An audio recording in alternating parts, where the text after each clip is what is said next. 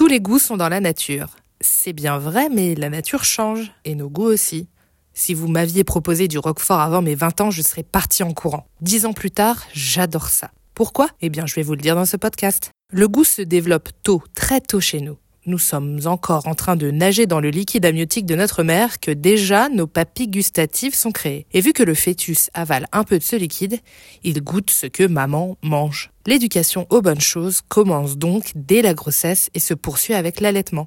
Votre lait maternel change de saveur en fonction de vos repas. Vous influencez déjà les goûts de votre futur enfant.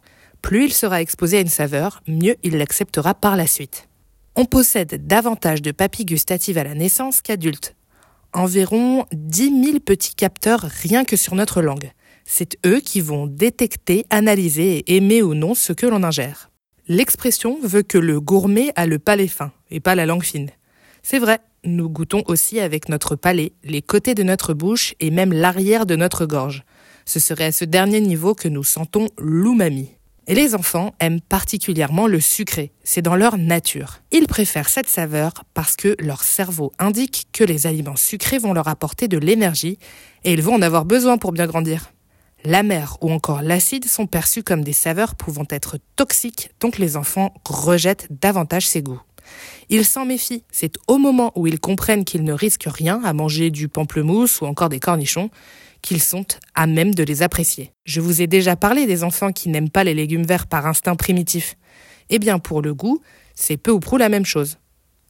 Au-delà de la saveur, il y a aussi la manière de faire goûter les aliments. Si l'expérience est positive lorsqu'un enfant découvre son goût, sa réaction l'est aussi. En fait, l'environnement fait pour beaucoup. En gros, forcer un enfant à manger un truc qu'il ne connaît pas, mange tes épinards, sinon tu vas être privé de dessert, de jeux, de tous les petits bonheurs de ta vie. Eh ben, c'est pas le bon plan, parce que l'enfant va associer les épinards à un truc vraiment pas cool, alors que c'est délicieux.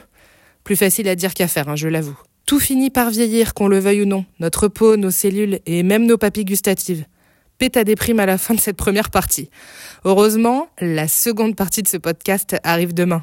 Bah oui, je vais pas vous laisser comme ça sur votre faim.